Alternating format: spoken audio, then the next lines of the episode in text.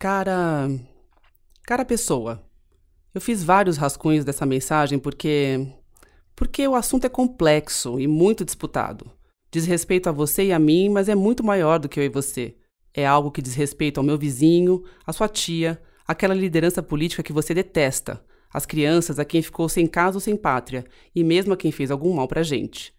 É tudo ou nada, todos ou ninguém.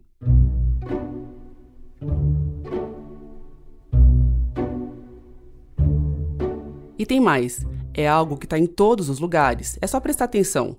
Tudo que é importante hoje tem elo com essa ideia tão poderosa para uns quanto assustadora para outros. Simples e ao mesmo tempo revolucionária. A ideia de que, mesmo diferentes, todas as pessoas têm direitos iguais. Eu sou Fernanda Mena, tô falando de direitos humanos e esse é o Cara Pessoa, podcast da Folha em parceria com a Conectas. Nessa primeira carta, direitos para quem? Para entender que direitos são esses, de onde eles vieram e para que eles servem, eu vou ter que dar alguns passos atrás, talvez vários. Você precisa ouvir sobre a França Iluminista do século XVIII, a Assembleia da ONU que aprovou a Declaração Universal dos Direitos Humanos e os porões da ditadura militar brasileira. Tudo para entender melhor o momento crucial de hoje, quando a oposição a eles parte do posto mais alto da República. Os direitos humanos do Brasil só defendem bandidos, estupradores, marginais, sequestradores e até corruptos. Isso está na voz, está na boca do povo na rua. Você conhece alguém que pensa desse jeito? Eu diria que é muito provável que sim. Dois a cada três brasileiros dizem que direitos humanos beneficiam mesmo bandido e terrorista. Esse número está bem acima da média global, de quase um a cada três. A resposta foi dada numa pesquisa de 2018 do Instituto Ipsos, feita em 28 países e os brasileiros dividiram com os peruanos a primeira posição do ranking de quem enxerga direitos humanos como algo favorável não a todos, mas a um grupo específico, justamente aquele das pessoas que romperam com as regras da sociedade, ou seja, aquelas pessoas que despertam sentimentos fortes e não sem razão, muitas vezes negativos. No topo desse ranking também estão países como Índia, Argentina, Sérvia e África do Sul. Mas a gente não pensa assim à toa. Tem toda uma história até chegar nessa ideia que distancia os direitos humanos de tantos e tantos brasileiros. E eu vou te contar qual é.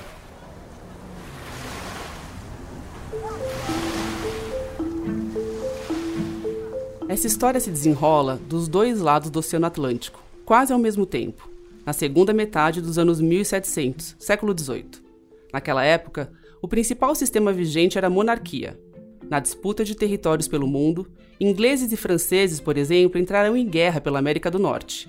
A Inglaterra acabou levando, mas gastou os tubos com o conflito. E aí a conta da coroa sobrou para as colônias, penalizadas com o pagamento de mais impostos. E então, do lado de cá do oceano, as 13 colônias que são parte do que hoje a gente conhece como os Estados Unidos se insurgiram contra o poder dos colonizadores, declarando independência em 1776. As pessoas tinham determinados privilégios em função do seu nascimento, da sua inserção dentro da organização da sociedade. Esse é o Oscar Vilhena, professor da FGV Direito em São Paulo e colunista da Folha. Ele vai mostrar ao longo desta carta como aquilo que rolou no século XVIII tem a ver com o Brasil de 2020.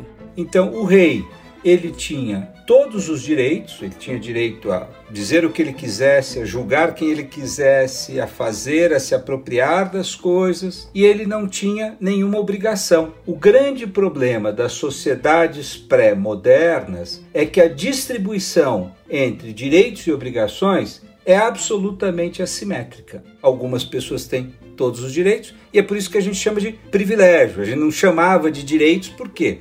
Porque desmonta essa palavrinha. Privilégio, uma lei própria. Só você tem em função de alguma razão.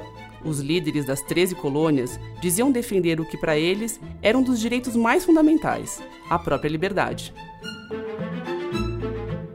Do lado de lá do oceano, na França, uma tempestade de problemas fez com que a população se levantasse contra a monarquia e seus privilégios e declarasse que todos os homens nascem livres e iguais em direitos. Fraternité. Liberté, égalité, fraternité. Essas duas reviravoltas na história, de um lado e de outro do Atlântico, não estavam isoladas. Thomas Jefferson, o principal autor da Declaração de Independência dos Estados Unidos, estava na França no início de 1789. Meses depois, estourou a Revolução Francesa, incendiada pelos mesmos ideais. Bom, o que, que acontece, eh, Fernanda, com a Revolução Americana e a Revolução Francesa? É que esses eh, caras percebem que essa distribuição assimétrica de direitos e obrigações né, é injusta. Assim como nas 13 colônias, os franceses criaram um documento, a Declaração dos Direitos do Homem e do Cidadão. Um norte para deixar claro o que eles consideravam justo e como queriam que as coisas fossem dali para frente. Então, se você pegar na, na, Declaração de Direitos de Virgínia, de 1776, que foi escrita pelo Thomas Jefferson. A Declaração de Independência dos Estados Unidos também é conhecida como Declaração de Virgínia. Ela vai dizer isso explicitamente: de que as pessoas uh, nascem né, livres e iguais em direitos. Aí ela vai dizer quais são os direitos, etc. Aí chega lá num ponto e se o, governante não respeitar esses direitos ele pode ser a, derrubado. E aí são lançadas as bases da democracia liberal. O problema?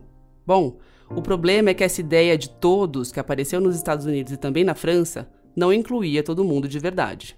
Muito embora a concepção seja uma concepção universalista, né? a linguagem, todos nascem livres e iguais, o conceito de quem tem status para estar tá incluído entre esses todos era muito reduzido. Tá?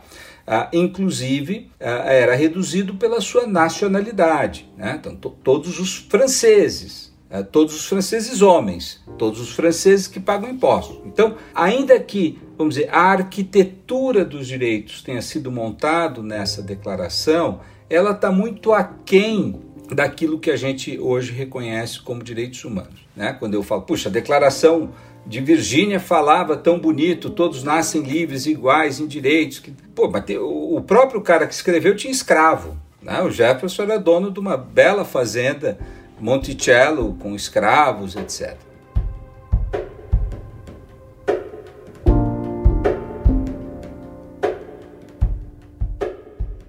O Thomas Jefferson escreveu aquele trecho que os americanos repetem até hoje. Todos os homens são criados iguais. That all men are created equal. Dotados pelo Criador de certos direitos inalienáveis.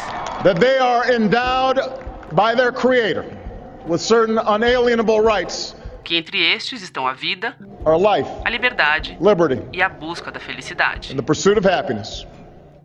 Mas ele não incluiu as pessoas escravizadas nesse grupo que tem o direito à vida, à liberdade e à busca da felicidade. Na França, os direitos do homem e do cidadão eram literalmente isso: do homem. Mulheres ficavam de fora. Mas nem todas silenciaram.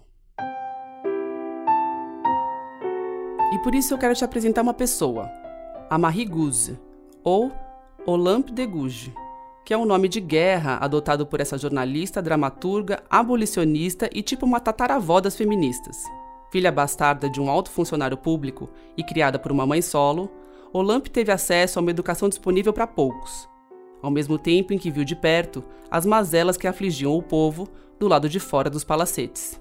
Em 1791, só dois anos depois da Declaração dos Direitos do Homem e do Cidadão, Olamp causou mal-estar com um texto provocador intitulado A Declaração dos Direitos da Mulher e da Cidadã. Nele, Olamp reivindicava que a igualdade pregada pelos revolucionários fosse aplicada à emancipação feminina e fazia isso com um pé na porta. Tipo assim: Homem, você é capaz de ser justo? É uma mulher que te pergunta. Você não vai privá-la de pelo menos esse direito. Diga-me, quem te deu o poder de oprimir meu sexo?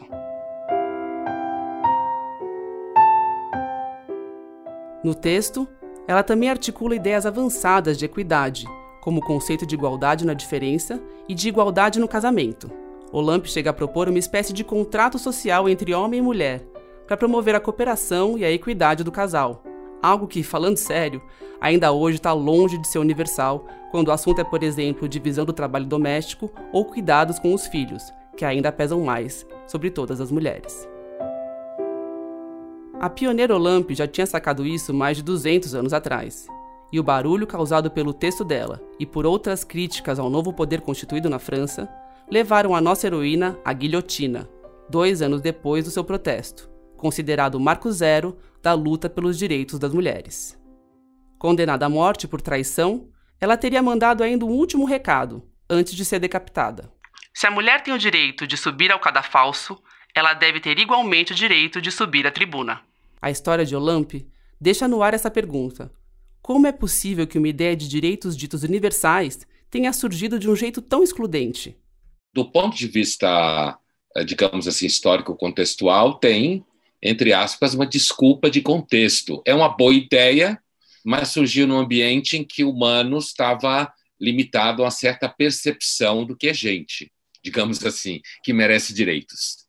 Esse é o filósofo Luiz Felipe Pondé, que gosta de escrever nas suas colunas na Folha que direitos humanos são como croissant, uma invenção francesa.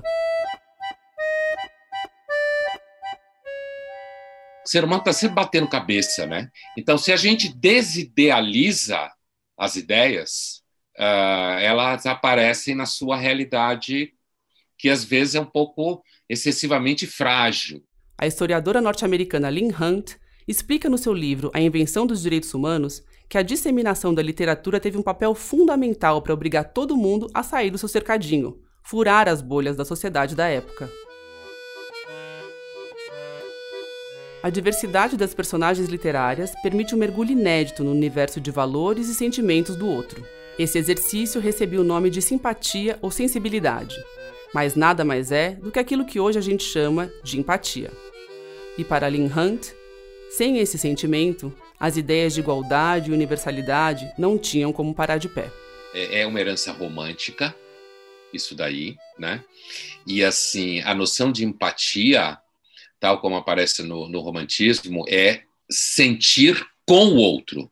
Eu entendo que é, é, é, bastante consistente essa ideia de você poder se sentir no lugar do outro, sentir junto com o outro, e isso criar uma espécie assim de mediação de semelhança. Mas isso me parece também está contido dentro de um certo contexto.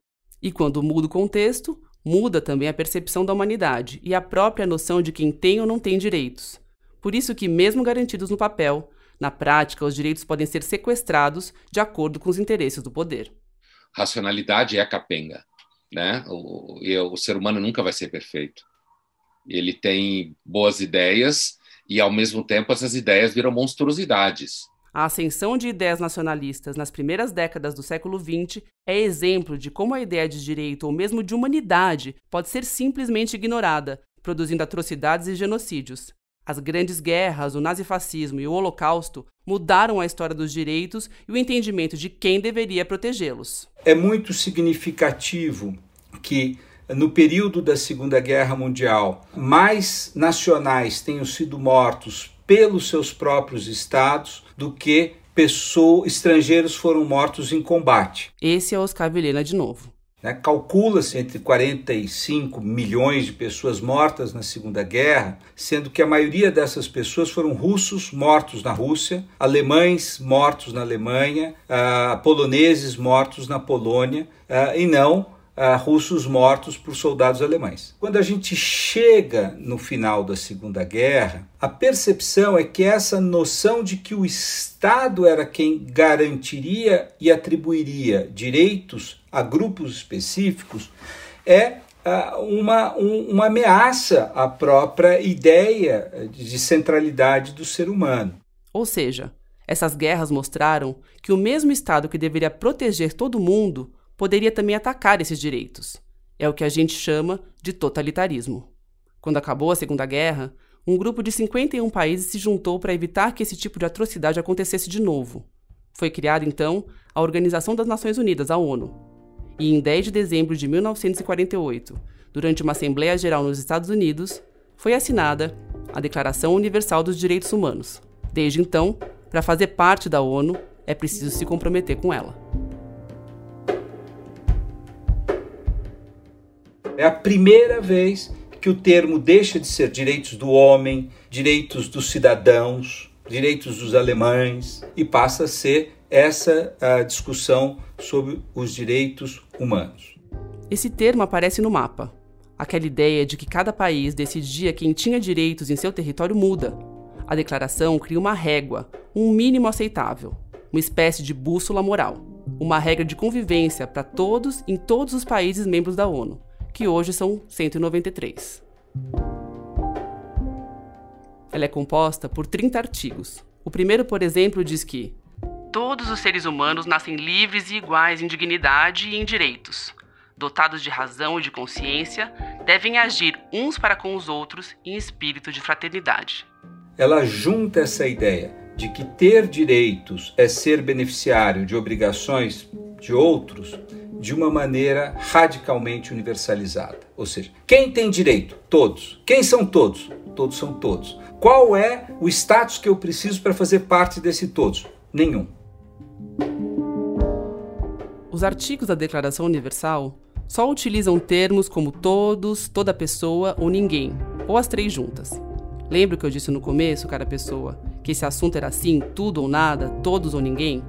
Então, a declaração é isso. O artigo 20 fala o seguinte: Toda pessoa tem direito à liberdade de reunião e associação pacíficas.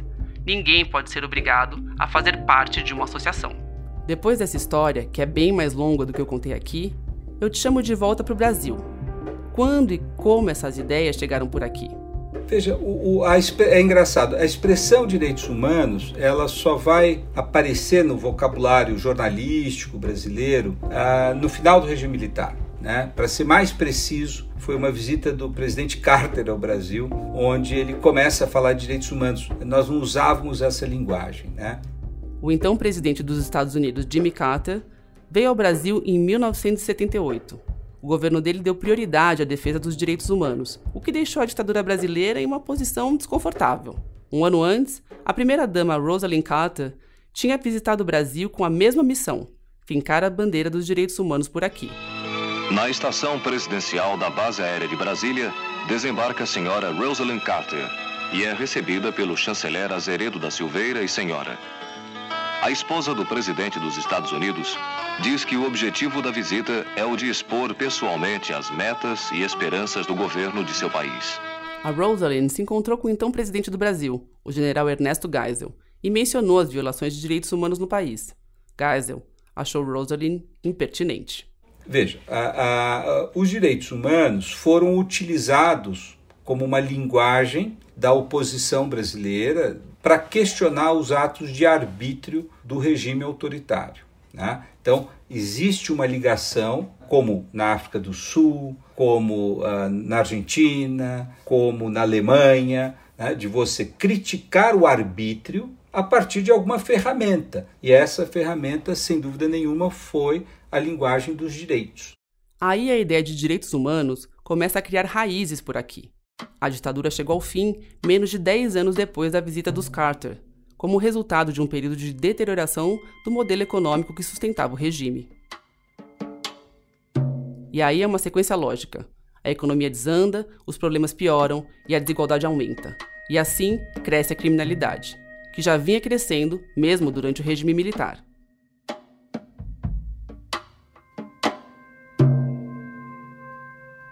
E agora eu queria que você prestasse atenção no seguinte: duas coisas aconteceram ao mesmo tempo no Brasil: a disseminação da ideia de direitos humanos e o crescimento da criminalidade. Foi aí que as viúvas da ditadura começaram a associar as duas coisas, direitos humanos e criminalidade. E foi essa relação falaciosa que pavimentou o caminho para declarações do tipo: Os direitos humanos do Brasil só defendem bandidos Essa percepção foi reiterada e difundida por outras vozes ao longo do tempo. Uh, e programas enormes, você vai ter jornais que vão falar: olha, isso aí não funciona porque eles gostam de presidiário, porque eles gostam de bandido, porque eles têm, eles são contra o exercício livre da força por parte do Estado. Segundo Oscar, houve uma campanha articulada para manchar a imagem da democracia que estava sendo retomada. Os novos governantes, afinal, eram as mesmas pessoas que tinham se levantado contra a violência dos órgãos de segurança da ditadura. E os programas policiais no rádio e na TV tiveram um papel fundamental nisso. Por isso eu fui atrás dessa pessoa aqui. Olá. tudo bom? É, eu tenho um horário marcado com o Datena. José Luiz Datena apresenta o Brasil Urgente na Band desde 2011. O programa é herdeiro de uma linhagem sensacionalista, repleta de sangue, terror e tiro. Eles surgiram na década de 1980 em rede nacional e hoje estão em emissoras locais em todo o país. Além de apresentar a polícia como solução para uma questão complexa e cheia de variáveis como a da criminalidade violenta, não é incomum que a ideia de direitos humanos apareça aí como uma defesa dos criminosos, pura e simples. E aos defensores dos direitos humanos que se apiedaram do marginalzinho preso ao poste, eu lanço uma campanha. Faça um favor ao Brasil. Adote um bandido. Se eu der um tiro no cara, sabe quem é vai, vai, vai pra cadeia? Sou eu. O bandido tem direitos humanos. A família não tem direitos humanos, tá? Isto lá é lá. A polícia do Paraná, quando pega bandido, vê que o bicho é bandidão pesado,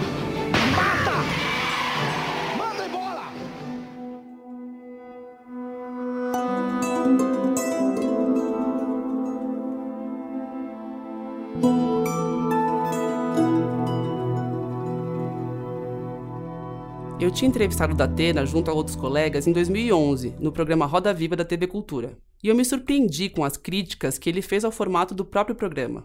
Eu faço um programa que eu julgo reacionário, não gosto dele, não acho bacana o programa, mas procuro fazer com a maior dignidade possível. Ao mesmo tempo, ele justificava a insistência nesse tipo de conteúdo com o argumento da audiência. Se você pegar o Maracanã no fim de semana e botar lá bandidos sendo exterminados, como na China existe, e um Fla-Flu, o que, que dá mais renda? Não sei. É, com certeza é o, é o Coliseu Romano. Que a sociedade é assim. A sociedade humana é assim. Não, mas a gente nós podemos tentar mudar a sociedade. Não, nós mudamos podemos tentar mudar a sociedade. Mas sempre vai haver, sempre vai haver um, um- um- um- um nicho de pessoas que, que, que quer ver aquilo.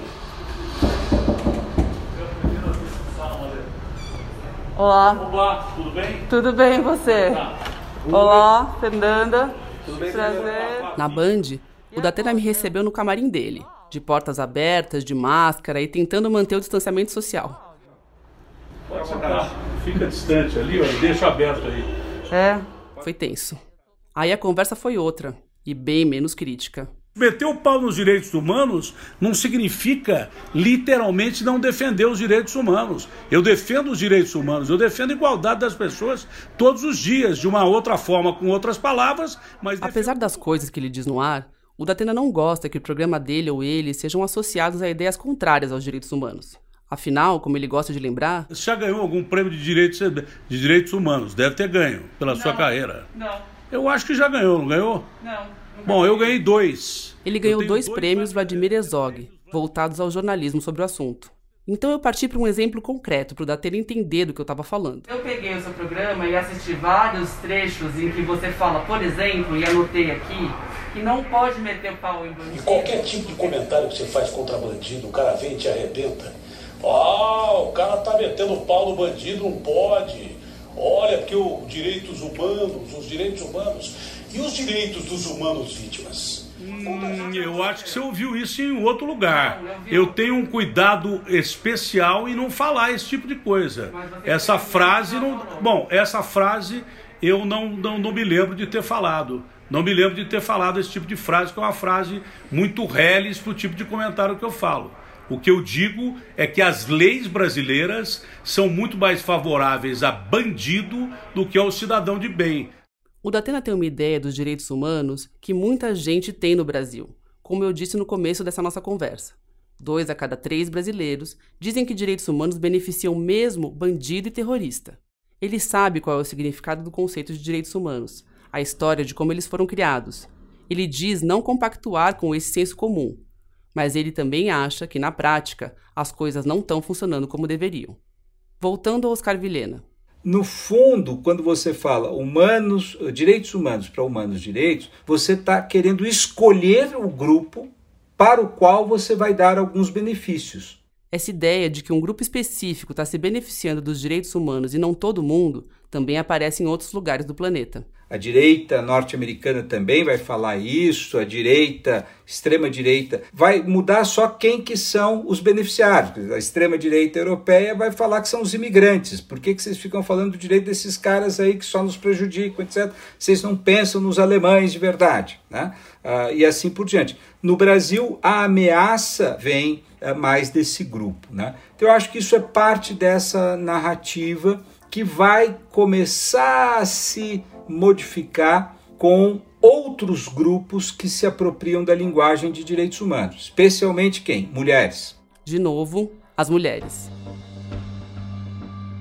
De certa forma, herdeiras da luta da Olympe de Gouges de que a gente falou mais cedo.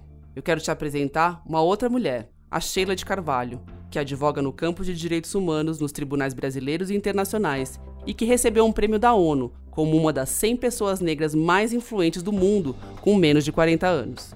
Direitos humanos ele está em todas as esferas do nosso cotidiano, em várias partes do nosso dia a dia.